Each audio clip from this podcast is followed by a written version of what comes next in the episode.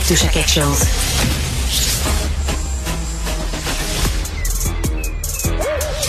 Mathieu Bocoté. Il représente un segment très important de l'opinion publique. Richard Martineau. Tu vis sur quelle planète? La rencontre. Je regarde ça et là, je me dis, mais c'est de la comédie. C'est hallucinant. La rencontre. Bocoté. Martineau.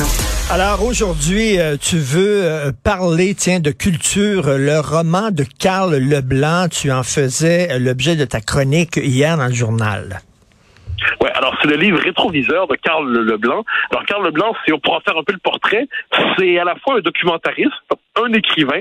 Donc c'est à lui qu'on doit par exemple le film Nation sur Lucien Bouchard, le documentaire, c'est à lui qu'on doit le chemin du roi, c'est à lui qu'on doit plusieurs films sur l'histoire constitutionnelle et politique du Québec, c'est à lui qu'on doit le commun des mortels, un très beau film où il raconte l'histoire de son père sur euh, donc il, croise l'histoire du 20e siècle avec celle de son père, donc le quotidien qui croise la grande histoire. Et, et donc dans ce livre rétroviseur, donc et Karl Leblanc est hanté par ailleurs par de la littérature. Pour lui, la littérature c'est pas une des formes parmi d'autres de la création. Je pense que c'est le point d'aboutissement de la culture pour lui. Eh bien, c'est un roman absolument magnifique où il nous raconte justement la vie d'un homme de sa mort. Euh, donc le premier chapitre c'est sa mort jusqu'à sa naissance à la fin.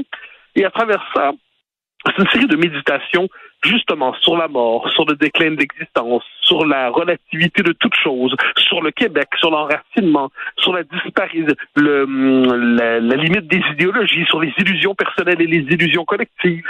Donc, à travers ça, c'est une forme de roman comme on a tendance à en voir trop peu au Québec. Un roman, je dirais, à la Kundera ou à la Welbeck, mmh. c'est-à-dire un roman qui prend aussi la forme d'une méditation philosophique.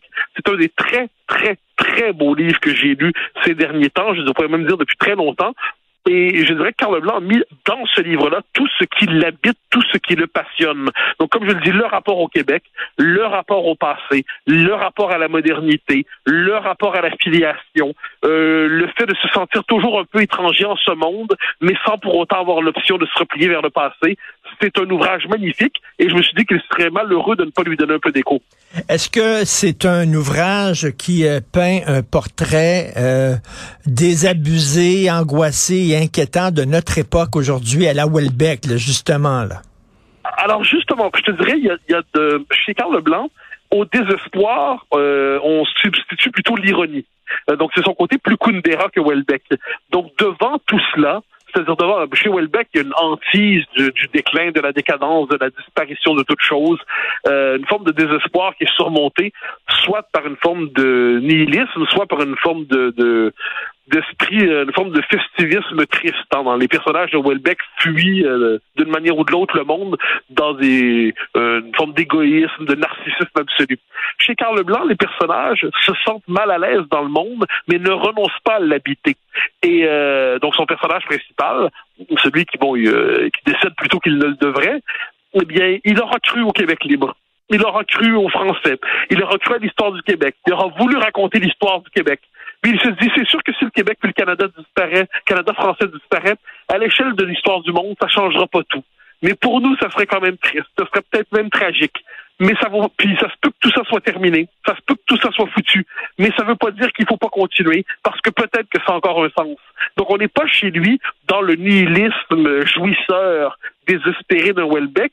On n'est pas seulement dans l'ironie mordante ou euh, distanciée d'un Kundera.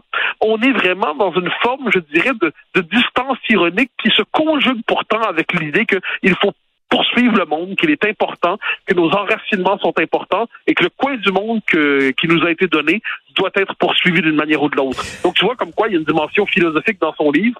Ce n'est pas, comme je dis, on n'est pas dans un roman qui se contente de raconter une histoire. Il ancre tout ça dans le singulier. C'est pas un roman à thèse, c'est pas un roman idéologique, mais c'est un roman qui, à travers cela, nous permet de mieux comprendre l'angoisse ou l'inquiétude propre à notre époque. Ben, ce que j'aime, c'est, tu sais, bon, je, je l'ai pas lu, là, je, je l'ai reçu à la maison, j'ai très hâte de m'y plonger, mais tu sais, c'est comme, on, on y a une tendance ces temps-ci dans la littérature québécoise et française où c'est, on se gratte le bobo on parle de notre petite vie personnelle et tout, on ramène tout à notre petite vie personnelle. Et là, Carl Leblanc dit non, la vie personnelle est intéressante que dans la mesure où elle représente quelque chose sur l'histoire ou dans la mesure où Ah, c'est une fenêtre qui nous ouvre sur l'histoire. Mais là, on a une littérature de, de deux et demi, de gens qui sont chez eux puis qui se grattent les bobos depuis des années. Ça, ça m'énerve. Non, mais t'as absolument raison. Le drame de la littérature contemporaine, c'est que c'est une littérature de, très narcissique. hein. C'est-à-dire, on se gratte l'intime, on se creuse l'intime, on s'examine l'intime, mais on oublie, en fait, l'intrication entre le, petit, ce que, ce qu'Isabelle Daunet a fait dans un livre. euh, euh, Isabelle Daunet, c'est une prof à McGill, qui était disciple de François Ricard, qui est lui-même un disciple de Kundera, donc qui oublie le grand contexte. Et puis je pense que le génie de Karl Leblanc, c'est de faire le lien entre le petit contexte et le grand contexte, de faire le lien entre le, l'existence d'un homme, son inscription dans une patrie, l'époque qu'il traverse, puis il trouve le moyen à travers tout ça de faire un lien. Donc on n'est pas dans une forme d'intimité étouffante euh, où finalement le l'individu devient lui-même son seul univers, sa propre référence, mais on n'est pas non plus dans une fresque historique qui viendrait abolir les personnages. Exactement. Non, on est dans l'exploration d'une conscience, dans l'exploration d'une âme, mais au même moment, on l'inscrit dans un collectif, puis c'est ce lien, c'est ce lien entre le je et le nous qui est absolument fascinant chez lui. Ben, tout à fait, tu as tout à fait raison. D'un côté, là, au Québec, il y a deux tendances. hein. D'un côté, tu as les fresques historiques, là, ça pogne encore euh, chalet au Salon du Livre, puis il y en a beaucoup encore. Ou de l'autre côté, le grattage de Bobo. Lui, dit non, il faut faire une alliance entre entre les deux, un peu comme fait Denis Arcan, là, un peu. là. Denis Ah, Arcan ben, nous sûr, raconte on une histoire, nous parle de personnages, mais tu sais, euh, l'âge des ténèbres, c'est l'histoire d'un gars qui est angoissé, qui arrive pas à parler à ses enfants, qui est tout seul, tout ça, mais euh, c'est pas ça, tant ça qui intéresse Arcan, c'est qu'est-ce que ça dit de notre époque? Exactement. Et la différence, alors si on joue au jeu des comparaisons, avec la différence d'Arcan, il y a chez Arcan une forme de, de cynisme revendiqué. Carl Bergeron a déjà écrit un très beau livre sur Arcan, Arcan qui avait pour titre un cynique chez les lyriques. Chez, euh, chez comment s'appelle-t-il, chez Carl Leblanc, il n'est pas dans le cynisme. Voilà un homme qui ne veut pas cesser de croire. Puis croire, j'entends pas parler d'une foi incandescente, mais il ne veut pas cesser de croire que ce qu'il fait a du sens.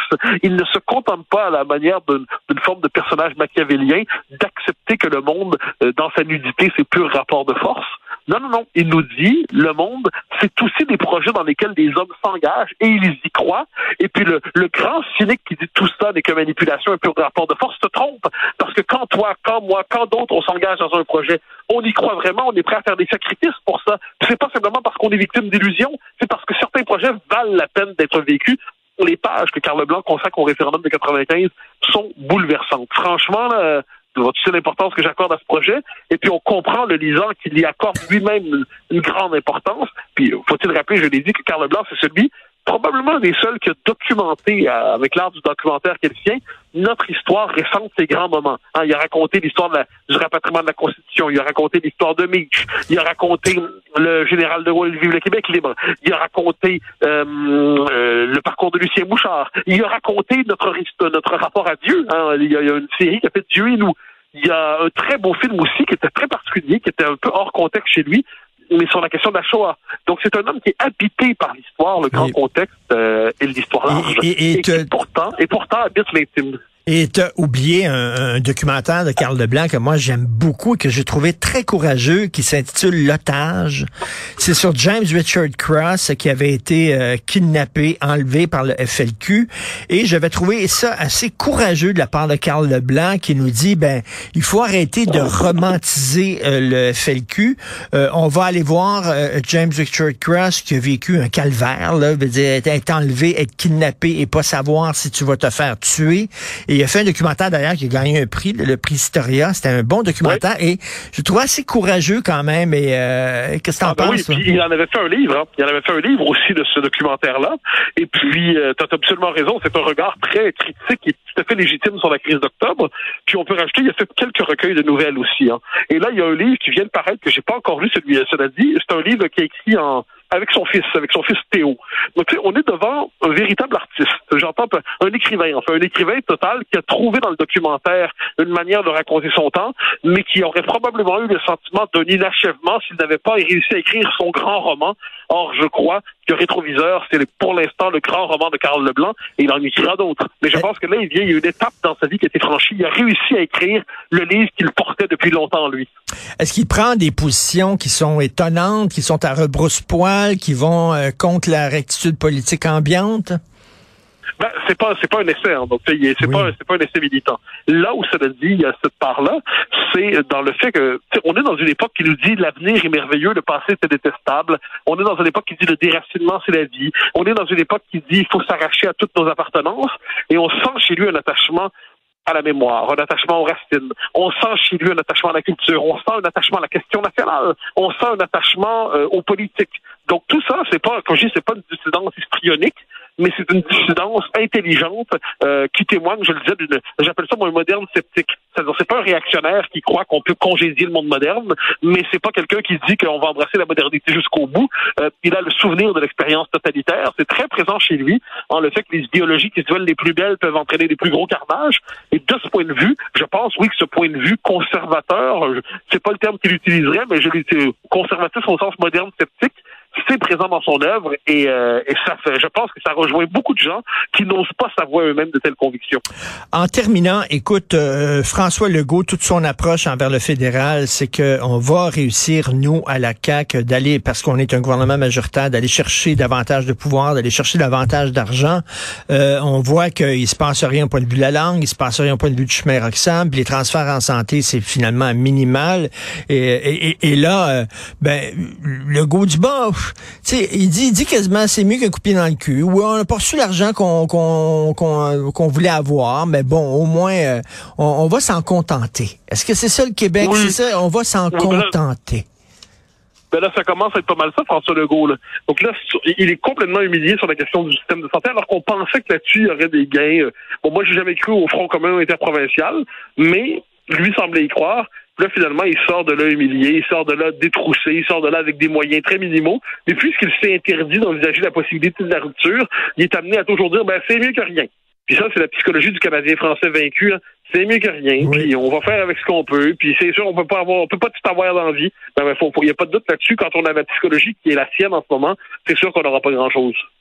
Mais écoute, euh, c'est donc c'est en train de montrer l'échec un peu de, de son approche, sa stratégie. Beaucoup, plus rapide qu'on pensait dans le mandat. Hein. Là, il s'est même, même planté sur la santé. On, on, va voir la suite, mais est-ce qu'il va avoir la même réaction euh, euh, de, de, de, de, vaincu quand la loi 21 va être cassée? C'est quoi la suite? Donc, est-ce qu'on est finalement dans une forme de nationalisme verbal compensatoire pour nous faire oublier la réalité de notre déclin? Ça commence à ressembler à ça, la CAQ. Fait que là, il va rouspéter. Il va taper du pied, puis euh, il mais, mais il, il Il va te fâcher. Moi, j'aime ça, c'est le nationaliste fasciste.